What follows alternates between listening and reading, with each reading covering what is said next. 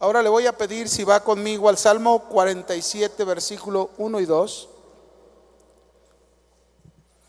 ¿Cuántos se han gozado? Qué bendición, ¿no? Qué privilegio, fíjese, tenemos como cristianos el conocer el verdadero sentido de la Navidad y poder glorificar a nuestro Dios.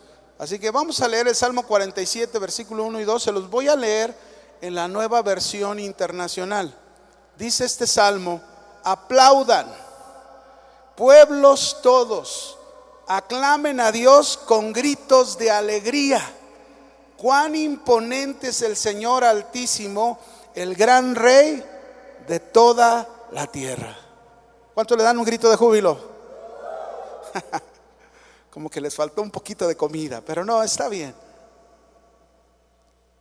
Yo le he titulado este mensaje La verdadera celebración de la Navidad. La verdadera celebración de la Navidad.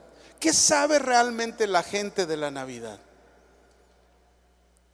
La gente solo sabe significados humanos que no tienen nada que ver respecto a la Navidad, porque realmente el significado de la Navidad tiene que ver más con lo espiritual.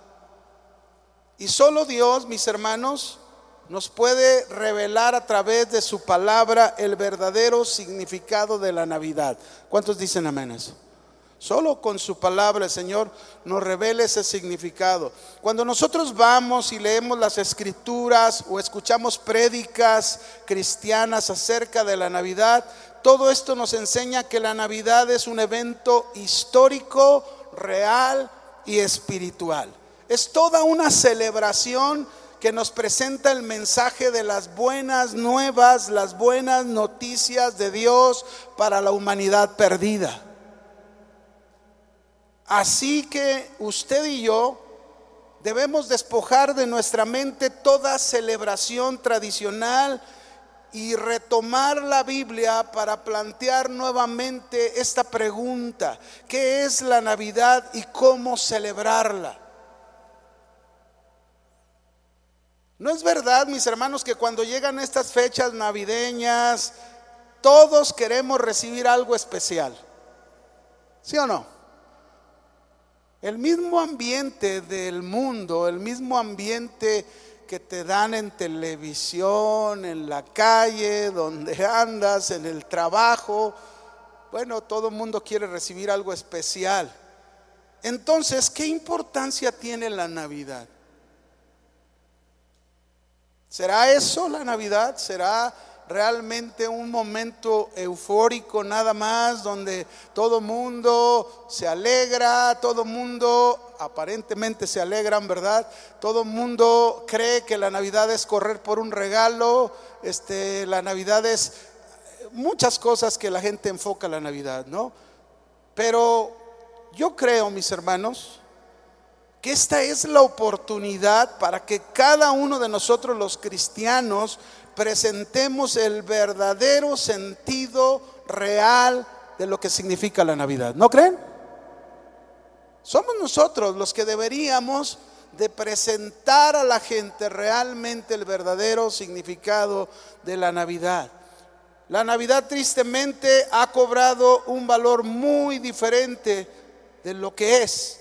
El hombre moderno para él significa consumir, hacer negocios, jugosas ganancias, es más comercial que espiritual, ¿sí o no? A ver, se quedaron muy callados, ¿sí o no es así la Navidad? Ayúdenme. Estamos en un mundo consumista y vamos a ser bien reales. ¿Cuántos ya compraron su regalo? Ay, ninguno levanta la mano. Estamos en un mundo consumista, ¿sí o no, hermanos? Y de seguro usted ya fue y corrió, a lo mejor no tuvo tiempo en la semana y dijo, voy a ir ahora en la mañana antes de irme al servicio. Y llegó hasta tarde al servicio.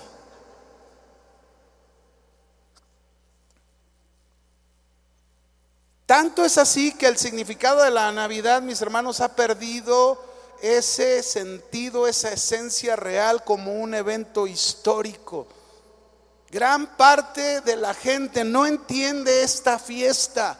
y yo diría la mayoría, no entiende esta fiesta. Solo se reúnen para celebrar una fecha con regalos, comidas, golosinas, borracheras y algunos actos inmorales, ¿verdad? La Navidad es más que un solo motivo para reunirse como familia.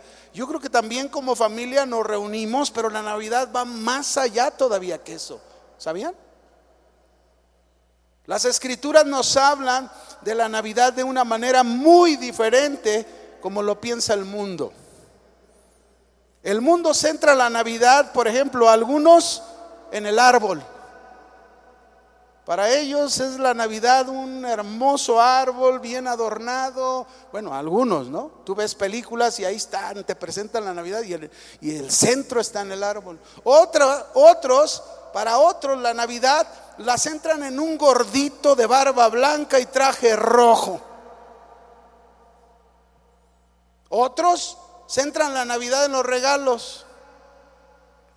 Pero la Biblia nos enseña que la Navidad, fíjese bien, la Biblia nos enseña que la Navidad fue un evento absolutamente decisivo en la historia de la salvación y es de grande celebración.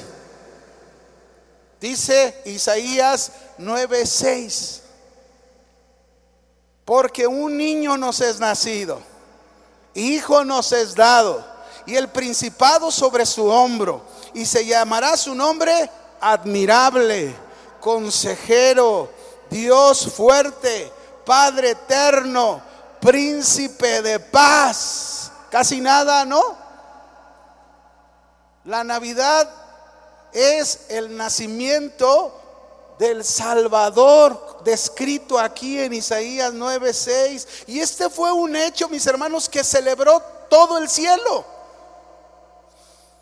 ¿Sabían que cuando Jesús nació, cuando Jesús tomó la forma humana, Él era el Hijo de Dios, Él era Dios mismo, la segunda persona de la Trinidad, que ya habían planeado allá en la eternidad el Padre, el Hijo y el Espíritu Santo, que eh, Cristo vendría y tomaría la forma humana. Y cuando Él tomó la forma humana y nació, el cielo lo celebró en grande. Lucas 2, versículo 13 y 14, fíjese lo que dice ahí de pronto una multitud de seres celestiales aparecieron junto a los pastores y alababan a Dios con estas palabras. Ya lo cantamos. Gloria a Dios en las alturas y en la tierra paz, buena voluntad para con los hombres. En el cielo lo celebraron en grande. Por eso en el Salmo 47, verso 1 y 2, se nos se nos invita, aplaudan pueblos todos, aclamen a Dios con gritos de alegría. Cuán imponente es el Señor altísimo, el gran rey de toda la tierra. Ese es el que nació. En la Navidad, mis hermanos, usted y yo celebramos el acercamiento de Dios a los hombres por medio de Cristo. Jesús tomó la forma de hombre de manera milagrosa.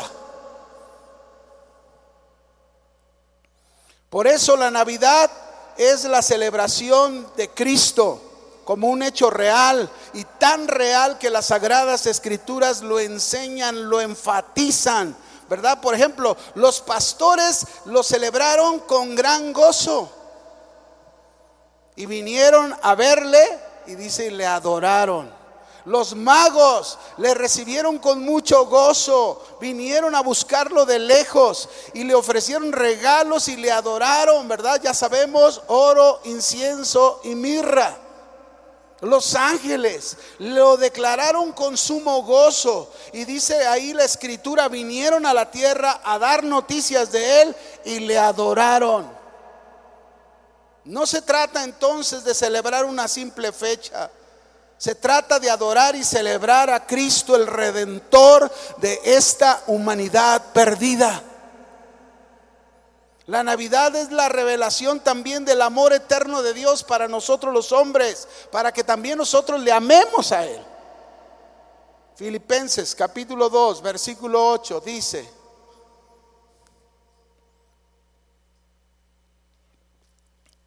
Y estando en la condición de hombre, ¿estando qué?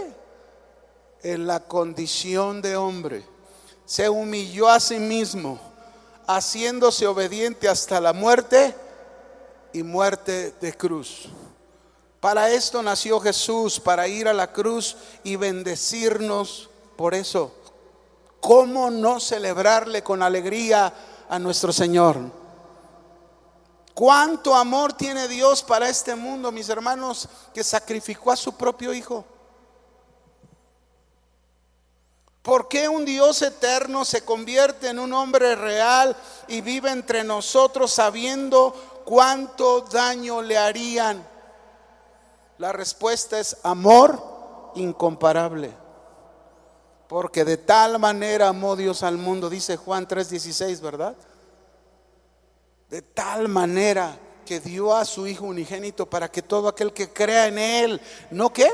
No se pierda, mas tenga vida eterna. Es por la Navidad, el nacimiento de Jesús, que Dios tiene un plan maravilloso para cada uno de nosotros. Es por su nacimiento que surge ese plan para nuestras vidas. Dios tiene un remedio para el mundo perdido por el nacimiento de Jesús. La revelación de su amor, la buena noticia de que ha nacido el Salvador, que es Cristo el Señor. Navidad es Jesús. Y sin Jesús no hay Navidad. Es por la Navidad, mis hermanos. Yo quiero que usted entienda esto que le voy a decir. Es por la Navidad, por el nacimiento del Salvador que la salvación llegó a nuestras vidas. ¿Cuántos le dan gracias a Dios por eso? Es por la Navidad, es por su nacimiento que la salvación pudo llegar a cada uno de nosotros. Si Jesús no hubiese venido, nuestras vidas estarían perdidas. Pero Él vino para salvarte. Él vino para ir por ti, tú que eras una oveja perdida, que estabas lejos, que no lo buscaste tú. Él fue por ti ahí donde estabas o donde estábamos en medio de esa inmundicia. De ahí nos tomó el Señor y nos atrajo hacia Dios, hacia Él. Pero no solo eso, mis hermanos. ¿Por qué la verdadera celebración de la Navidad? Porque muchas veces no entendemos, a lo mejor sí nos gozamos y decimos, ah, sí, Jesucristo vino y me salvó y, te alegras, y, pero desconoces lo que Él hizo en su salvación por ti. Esa es la verdadera celebración de la Navidad. Cuando nosotros entendemos el propósito por el cual Jesús vino a este mundo y nació. Y a través de su salvación Jesús nos otorgó bendiciones, ¿sabías? A través de la salvación Él te dio grandes bendiciones. Y yo quiero, yo quiero enseñarte alguna de estas grandes bendiciones que son la verdadera celebración de su nacimiento. ¿Cuántos cristianos conocen estas bendiciones y disfrutan de ellas? ¿Cuántos cristianos tienen un, en claro todo lo que consiste su salvación que nos trajo Jesús al nacer y lo que esto debe producir en nosotros. Es importante, mis hermanos, que todos conozcamos esas bendiciones de nuestra salvación. ¿Quieres conocerlas? Por eso le celebramos. La primera, ¿Por qué nació Jesús? Jesús nació para justificarnos. Romanos capítulo 3, verso 21. Esa es una de las grandes razones en su salvación. Él nació para justificarte ante Dios. Dice ahí en Romanos 3, 21 al 24. Pero ahora se ha manifestado la justicia de Dios testificada por la ley y por los profetas, está hablando de Cristo Jesús. La justicia de Dios por medio de la fe en Jesucristo para todos los que creen en Él, porque no hay diferencia. Verso 23, por cuanto todos pecaron, están destituidos de la gloria de Dios. ¿Cómo estábamos? ¿Podíamos hacer lo que hicimos hace un momento? No. ¿Podíamos celebrarle a Dios como lo acabamos de celebrar? No. Verso 24 dice, siendo justificados gratuitamente por su gracia. ¿Cuánto nos costó la justificación? Nada. Por gracia. Fue gratuito por Cristo mediante la redención que es en Cristo Jesús. ¿Y qué es la justificación? Que es parte de mi salvación. ¿Qué es? La justificación es la obra de gracia que hizo Cristo en la cruz por nosotros los pecadores, donde Cristo se colocó en el lugar de culpa nuestro y nos dio un lugar de inocencia ante los ojos de Dios. Tú eres el culpable. Yo era el culpable, pero Cristo vino a este mundo para ocupar tu lugar y mi lugar de culpa. ¿Cómo no celebrarle? ¿Cómo no celebrar aquel que nació para ocupar mi lugar de culpa? Y presentarme ante Dios como un inocente. La justificación significa, mis hermanos, que nuestros pecados fueron perdonados por causa de Cristo, porque creímos en Él y nuestras culpas fueron canceladas. ¿Cómo fueron nuestras culpas? ¿No te da gozo eso? Por eso le celebras. Por eso la Navidad no solo es en estas fechas, por eso la Navidad es todos los días de tu vida. El nacimiento de Jesús debes recordarlo cuántas veces? Todos los días de tu vida hasta que Cristo venga por ti.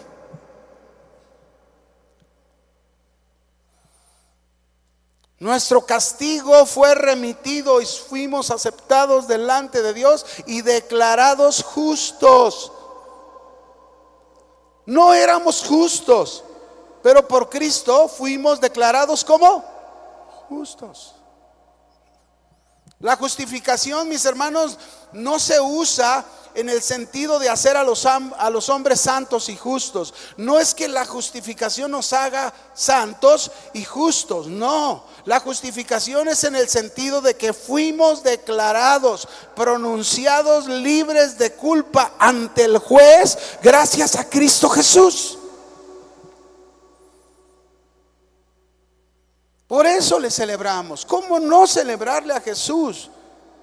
Pero no solamente nos bendijo con la justificación. La salvación también me trajo otra, otra bendición que es la sustitución. Por eso le celebro a Cristo. Jesús nació para ser nuestro sustituto. Mire lo que dice Romanos 5, verso 8 al 9.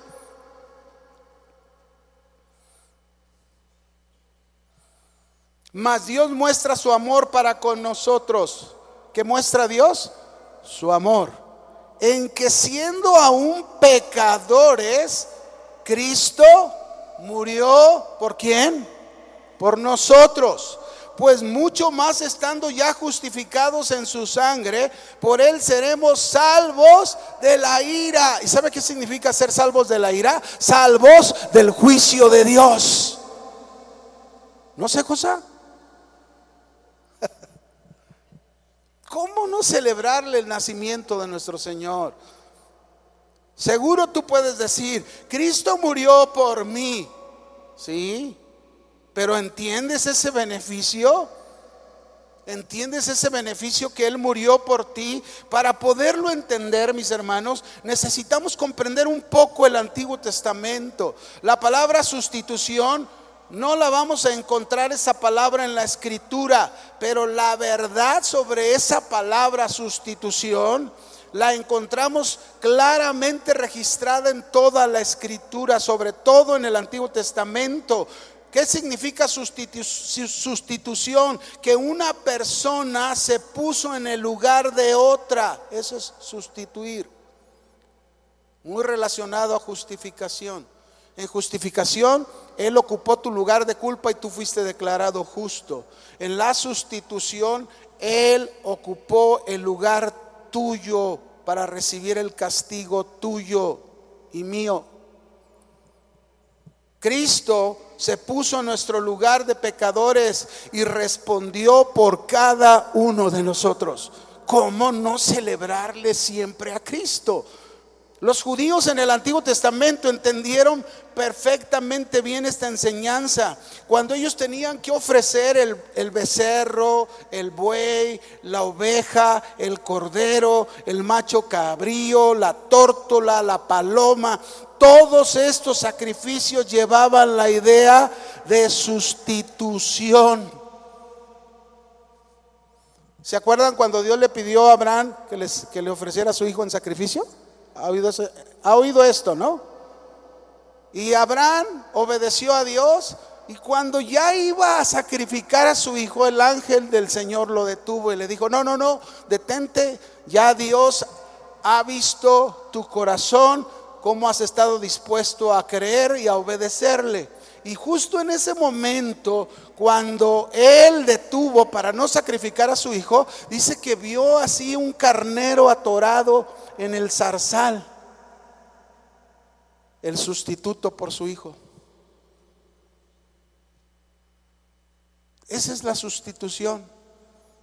No tuvo que sacrificar a su hijo Isaac, pero sí tuvo que sacrificar ese carnero Cristo es el verdadero sustituto para el perdón de nuestros pecados. Su vida impecable podía soportar los pecados de cada uno de nosotros los hombres. Su vida impecable podía llevar la culpa y la condenación de nuestros pecados. Y por esa vida impecable lo hacía Él un verdadero sustituto por el hombre pecador. Cristo ocupó nuestro lugar. Ese es el sustituto. Él ocupó nuestro lugar, dice primera de Pedro 3:18. Porque también Cristo padeció solo una vez por los pecados, el justo por los injustos. ¿Quiénes eran los injustos? Di yo. El justo era Él, los injustos éramos cada uno de nosotros. Él fue el sustituto. Por eso debemos celebrarlo. Esto es nuestra salvación. No solo me justificó, Él fue mi sustituto. Pero también otra bendición más, déjame hablarte de otra más, es la propiciación. Espero que comprendas tu salvación y entonces puedas celebrar no solo esta fecha, sino todos los días en tu vida el entender lo que Cristo hizo por ti propiciación. Jesús nació para ser nuestra propiciación. Dice Romanos 3, 24 y 25. Dice ahí, siendo justificados gratuitamente por su gracia, mediante la redención que es en Cristo Jesús, a quien Dios puso como propiciación por medio de la fe en su sangre, para manifestar su justicia a causa de haber pasado por alto en su paciencia los pecados pasados. Ahora te voy a leer primera de Juan 2.2, que también aparece ahí esta palabra. Y Él, Cristo, dice, y Él es la propiciación por nuestros pecados, y no solamente por los nuestros, sino también por los de todo el mundo. ¿Qué significa la propiciación? Es ya me justificó, me declaró justo, fue mi sustituto, ocupó ese lugar mío.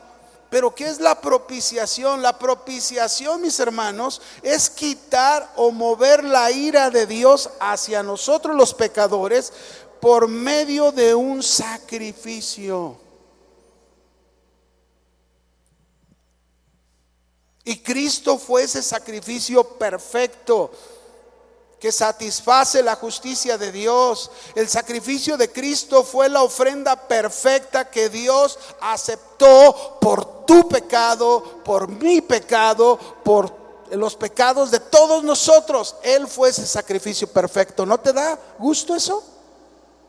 ¿No te gozas en celebrarle a Jesús por lo que Él vino a hacer para ti? Esto nos debe de enseñar, mis hermanos, en la propiciación, nos debe de enseñar lo grave de nuestro pecado, pues el pecado nuestro fue castigado.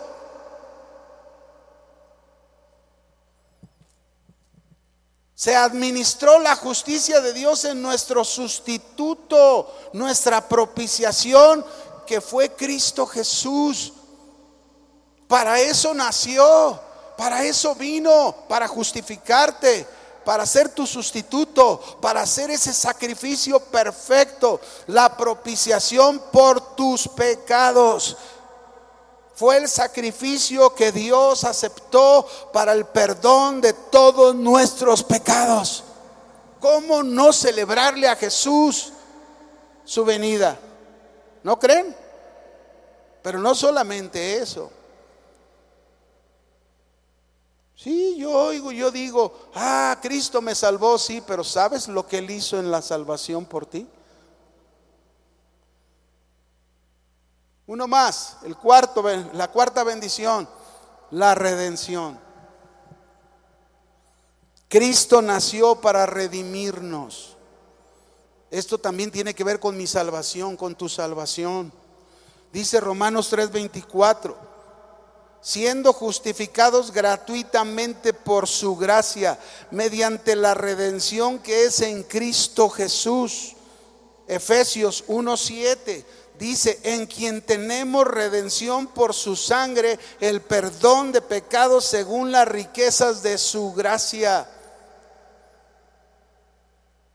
Cristo vino a este mundo no solo para justificarme, ser mi sustituto, ser el sacrificio perfecto, mi propiciación ante Dios, quien recibió el castigo que merecía yo.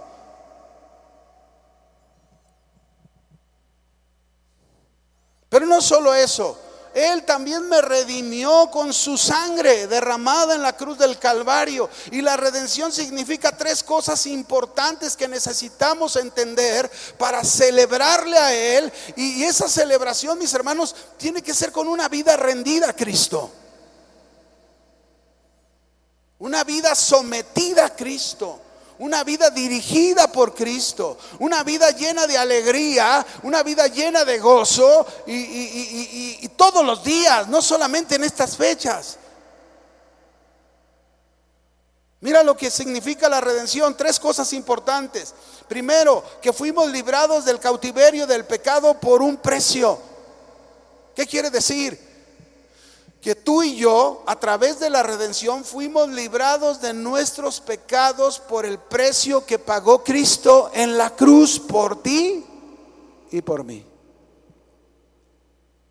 ¿Cómo no celebrarle, hermanos? ¿Cómo no gozarnos en lo que el Señor hizo por nosotros? Dice Romanos 6:22, mas ahora que habéis sido librados del pecado, ¿cuándo?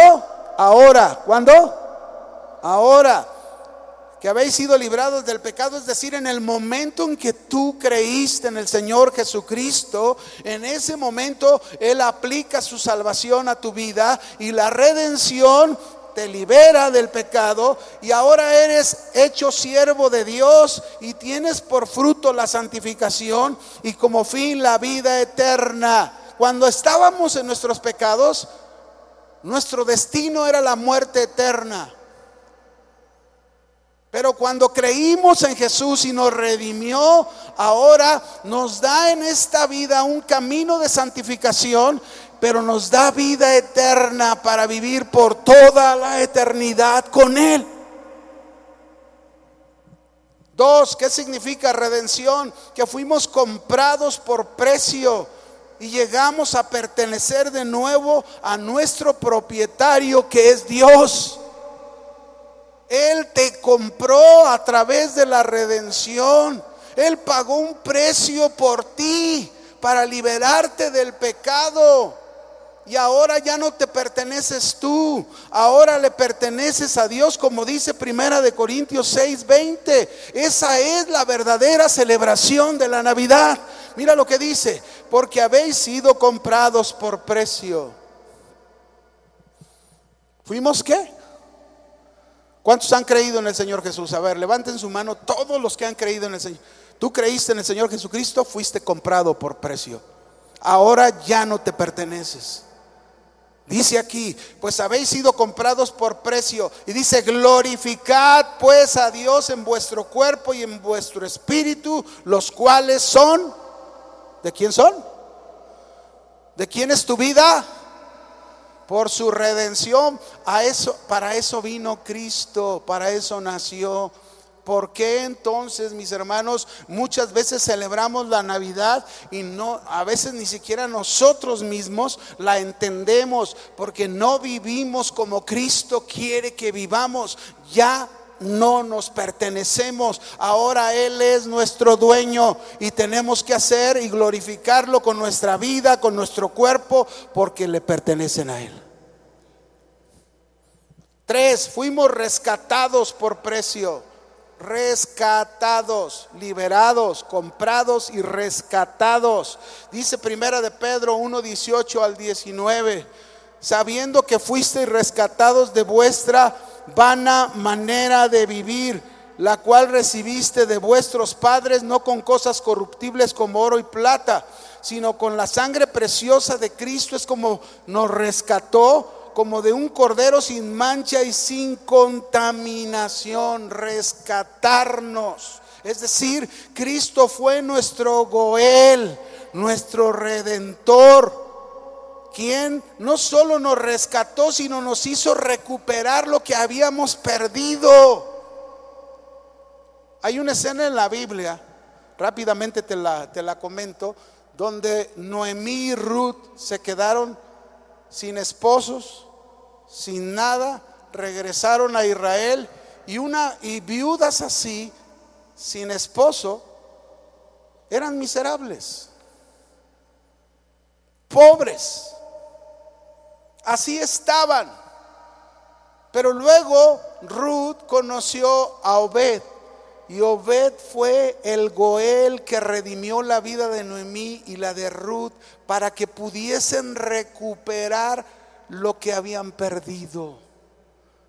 Pues así como esto, Cristo es nuestro Goel, nuestro redentor, que no solamente nos justificó, fue nuestro sustituto, fue nuestra propiciación, sino Él nos redimió y nos ha hecho recuperar lo que habíamos perdido. ¿Cómo no celebrarle a Jesús por su venida? Amén. Cinco, la regeneración, mis hermanos. Todo esto que se estoy hablando tiene que ver con tu salvación. La regeneración, Jesús nació para regenerarnos. Es decir, al salvarnos, no solo nos justificó, fue nuestro sustituto, fue mi propiciación, me redimió, me liberó del pecado. Ahora el pecado ya no tiene poder sobre mi vida. Ahora yo debo de dedicarle mi vida porque me compró, me hizo recuperar lo que había perdido, ¿verdad? En el pasado y ahora me regenera. ¿Qué quiere decir la regeneración? Es el acto de Dios en donde nos da a, nosotros, los que creímos en Él, nos da una nueva vida espiritual. Estábamos muertos en los pecados, pero ahora en Cristo Jesús se nos dio ¿qué? Vida una nueva vida y eso es regeneración. Ya no estamos muertos, ahora tenemos vida eterna. Por eso, mis hermanos, les celebramos, porque Él nos dio esta nueva vida. El nuevo nacimiento es indispensable, mis hermanos, para seguir a Jesús. Si no hemos nacido de nuevo, nos va a costar trabajo seguir a Jesús. Si no tenemos una nueva vida, va a ser difícil cambiar. Vas a tratar de ser un moralista intentando ser un buen esposo, intentando ser una buena esposa, intentando dar lo mejor en cada, eh, ah, en cada Navidad. No, no, todos los días del año, ¿verdad? No solamente en la Navidad. Comienzas desde el primero de enero y terminas el 31 de diciembre.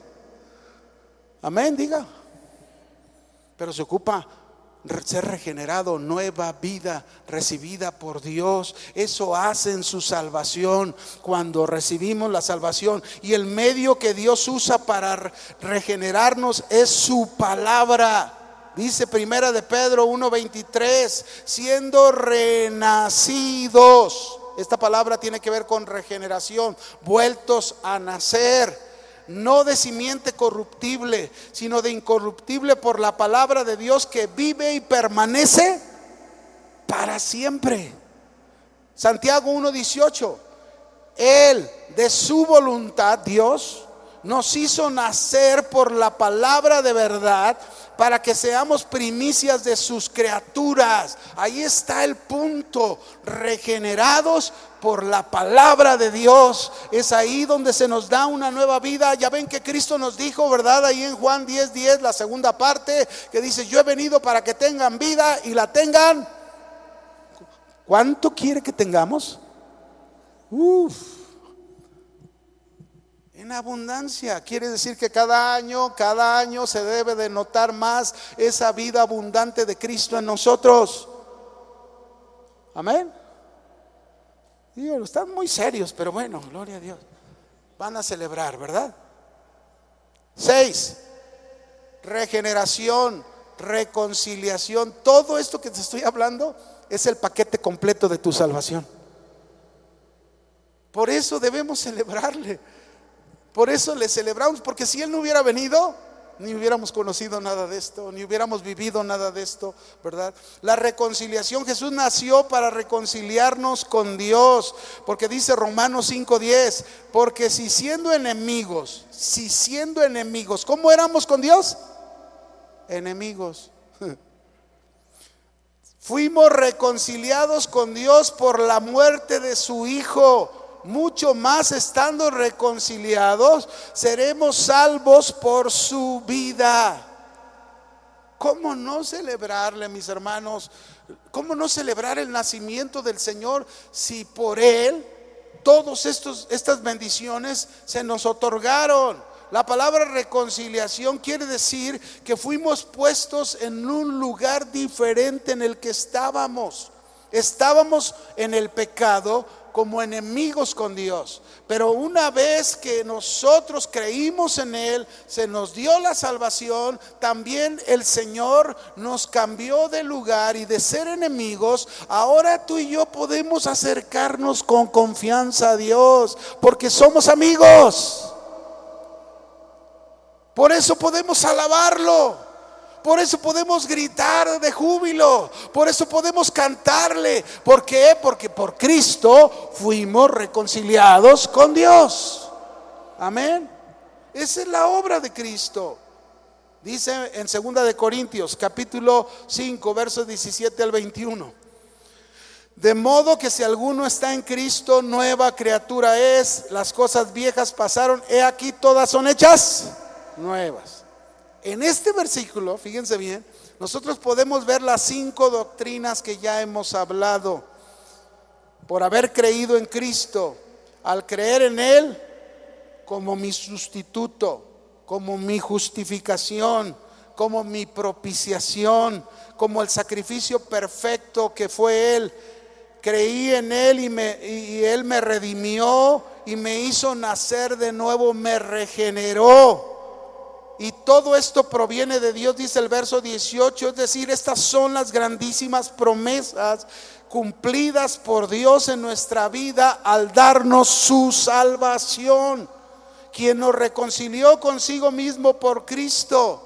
Es decir, ahora nosotros podemos gozar de esa paz con Dios. Justificados pues por la fe, tenemos paz para con Dios. ¿Cómo no celebrarle, hermanos? ¿Cómo no gozarnos por todo lo que Él ha hecho por nosotros? Pero no solamente nos reconcilió, me faltan tres rápidas, nada más. Esa, todo ese es el paquete completo de su salvación. Todo eso es lo que Cristo hizo por haber venido y nacer para morir por ti. Siete, la adopción. Jesús nació para que tú y yo fuésemos adoptados para algunos esa doctrina y la del nuevo nacimiento no la pueden entender. ¿Cómo es posible nacer de Dios y después ser adoptados? A ver, explícame eso, ¿verdad? Mire, el uso de la palabra de la adopción en la escritura tiene que ver con el derecho romano y sus costumbres. Muy similar a como es la adopción hoy en día entre nosotros. Nada más que hay una diferencia entre la adopción que nosotros hacemos, porque por ejemplo, eh, en, el tiempo romano, el derecho romano, cuando un padre de familia, un jefe o gobernador de familia adoptaba a una persona, esa persona adquiría todas las responsabilidades que los hijos tenían de la familia, los hijos naturales pero también el jefe y el gobernante adquiría el, hacerlo parte de todos los beneficios de la familia al adoptante. Así es como es aquí hoy en la actualidad la adopción. Pero la cual es la diferencia de ser regenerados y adoptados. ¿Cuál es la diferencia? La diferencia es que eh, esta frase que se usa aquí es que Dios adopta en su familia solo a los que han nacido de nuevo. ¿Cómo es eso? ¿Sí? Haber sido adoptados es que Dios adquirió la potestad legal sobre nuestras vidas la cual, mis hermanos, se debe por el nuevo nacimiento, la regeneración. En la regeneración Dios nos dio una nueva vida. Y por eso nos adopta como sus hijos. Una nueva vida. En la adopción, en lo natural, fíjense bien, un padre de familia puede adoptar a alguien y hacerlo parte de la familia con todas las características de la familia, ¿verdad? Responsabilidades y beneficios. Pero sin embargo, el padre de familia no puede impartirle características naturales y faciales al adoptado, o sí puede. ¿Eh? Imposible. Pero con Dios es diferente. Dios, sí, mis hermanos, nos regeneró y nos dio de su misma naturaleza al darnos una nueva vida. Amén. Por eso el Hijo de Dios, al ser regenerado y adoptado, ¿a quién se debe de parecer? ¿A quién? ¿Al diablo? No, a Dios. ¿A quién nos debemos parecer? A Dios. Por eso tus celebraciones de todos los días, con alegría, con gozo, debes de parecerte al que te dio esa naturaleza. Voltea con tu hermano, chécalo. ¿Se parece? O más o menos. Fuimos adoptados por Dios, mis hermanos, esa es parte, por eso le celebramos todo lo que Cristo hizo por nosotros en la cruz del Calvario. Ocho, otra bendición más, la santificación. Jesús nació para santificarnos. No solo me justificó, fue mi sustituto, fue mi propiciación, fue mi redención, fue mi reconciliación, fue mi adopción. No solo eso, sino que también Cristo, por su salvación, me entró en ese, en ese, en ese proceso de la santificación. Todos los que hemos sido salvados por nuestro Señor Jesucristo estamos siendo santificados. Ah, dígame.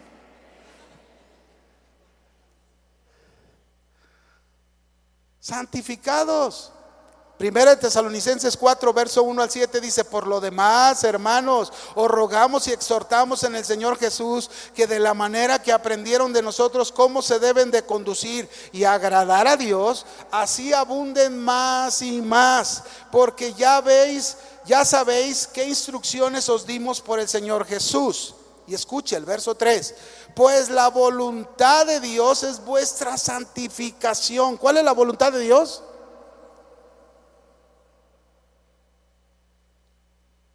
Que os apartéis de la fornicación, que cada uno de vosotros sepa tener su propia esposa en santidad y honor no en pasión de concupiscencia como los gentiles que no conocen a Dios.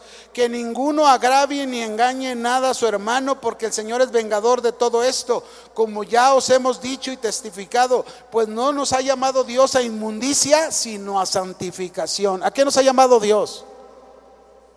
Eso es parte de la salvación de Cristo, mis hermanos. No nos podemos quedar en la justificación, no nos podemos quedar en la sustitución, ni en la propiciación, ni en la redención, ni en la reconciliación, ni en la adopción. Tenemos que ir más allá. Es parte de la salvación, la santificación. Y la santificación, mis hermanos, es la separación de lo inmundo, del mundo, del pecado. Eso significa santificación, ser separado de eso para vivir para Dios. Qué mejor celebración de Navidad cuando el Señor ve en nuestras vidas que estamos siendo separados de este mundo y no adoptándonos más a este mundo, sino viviendo cada día para Él en santificación. La santificación es todo un proceso que comienza cuando crece en Cristo y termina cuando el Señor te lleva a su presencia. Gócese, hermano, por favor.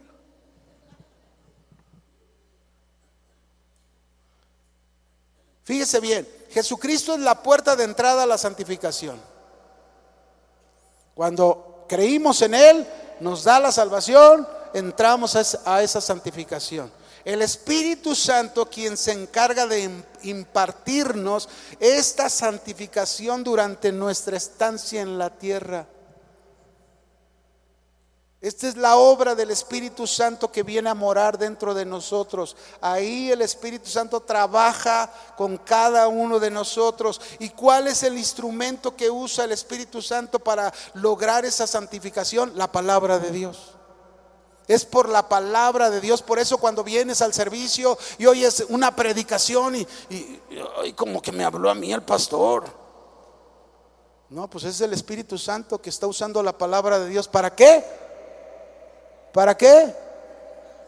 Te está hablando para santificarte, está usando su palabra para que dejes de hacer aquello que no es la voluntad de Dios, que es contra la voluntad de Dios. Y ahí está el Espíritu Santo a través de la palabra tratando de llevar a cabo en tu vida. Claro que Él es un caballeroso porque si tú te resistes, Él te va a dejar. Pero por eso debemos celebrarle, vea todo lo que Él logró. Nosotros por nosotros mismos no podríamos haber hecho esto. Pero no solamente esto, termina.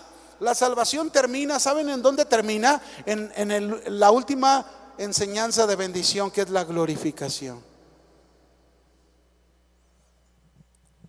Todo esto compone tu salvación. La glorificación. Jesús nació para glorificarnos con Él. Glorificarnos. Dice en Romanos 8:30 rápidamente, y a los que predestinó, a estos también llamó, y a los que llamó, a estos también justificó, y a los que justificó, a estos también glorificó.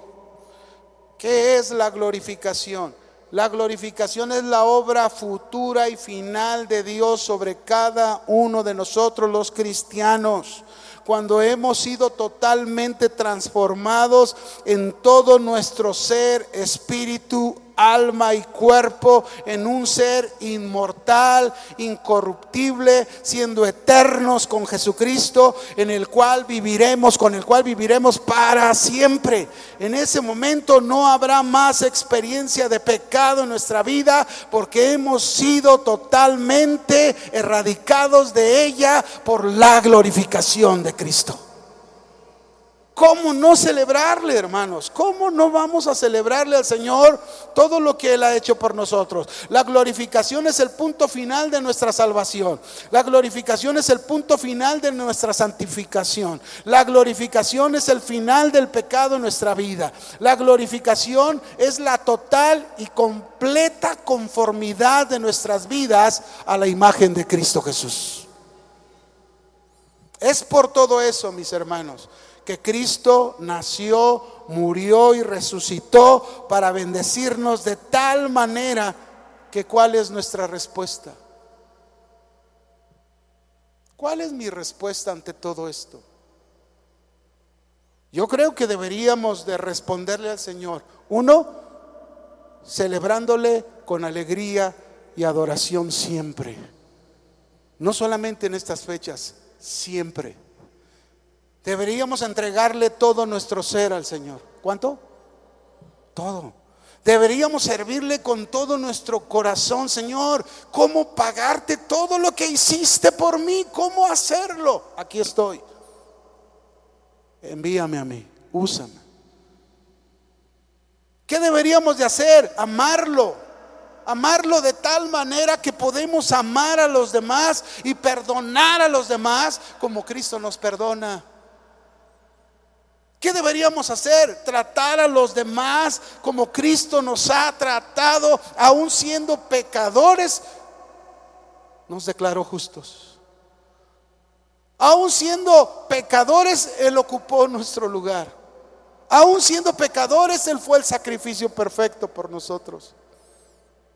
Aún siendo lo que éramos, nos redimió, nos reconcilió, nos adoptó, nos, nos, está santificando y un día se cumplirá la esperanza de que seremos glorificados completamente con Él. ¿Cómo no voy a celebrarlo? ¿Cómo no voy a tratar a los demás como Él me trata? Con paciencia, con amabilidad, con humildad. Esto es celebrar la verdadera Navidad. Amén. Pero ¿cómo lo estamos haciendo? Aquí es donde entra la reflexión. Y yo creo que podemos darle una respuesta a Dios, ¿no cree? Cierre sus ojos.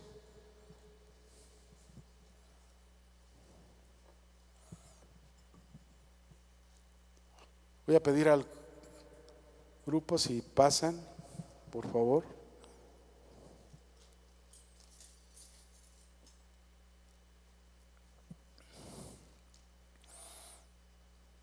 Gracias, Señor. Si usted quiere ponerse de pie y quiere hacer un compromiso con el Señor y quiere decirle, Señor, desconocía todo esto. Pero hoy me he dado cuenta de todo lo que significa mi salvación, de todo lo que significa el que tú hayas venido a este mundo y haber nacido para salvarme. Cierra tus ojos. Habla con Él. Es un tiempo de darle gracias, dale gracias a Él. Dile gracias, Señor. Gracias. Y, y, Señor, aquí está mi vida. Aquí está mi corazón. Tócame, Señor. Que no solo en estas fechas yo vaya y celebre tu nacimiento, sino que en estas fechas, Señor, yo vaya y cada día mi vida realmente pueda representarte, Señor. Gracias por haberme justificado. Dile, gracias, Señor. Gracias porque yo no merecía que me hubieses declarado justo. Pero te doy gracias porque lo hiciste, por tu gracia. Gracias porque tú fuiste mi sustituto, ocupaste mi lugar para recibir mi castigo. Yo estaba condenado, pero gracias Señor, gracias porque hoy puedo darme cuenta de cuán grande pecado Señor yo vivía. Pero tú quitaste todo, porque me redimiste, me reconciliaste con Dios, me diste una nueva vida, me adoptaste como tu hijo. Gracias Señor porque me estás santificando. No me quiero resistir a la santificación, sino que quiero Señor cada día ser santo como tú eres santo en toda mi manera de vivir. Y espero en esa esperanza de esa glorificación. ¿Cómo no celebrarte, Señor? ¿Cómo no celebrar tu venida? Aquí estamos, Señor. Queremos celebrarte con gozo y no solamente con nuestras palabras y los cantos, sino también, Señor, que cuando salgamos con nuestra vida lo hagamos. Levante su voz y, y, celébrele con gozo, con alegría. Dígale, como, como decíamos en el Salmo al principio, ¿verdad? Aplaudan pueblos todos con gritos de alegría al Rey de toda la tierra. Celébrele al Señor. Gracias, Señor.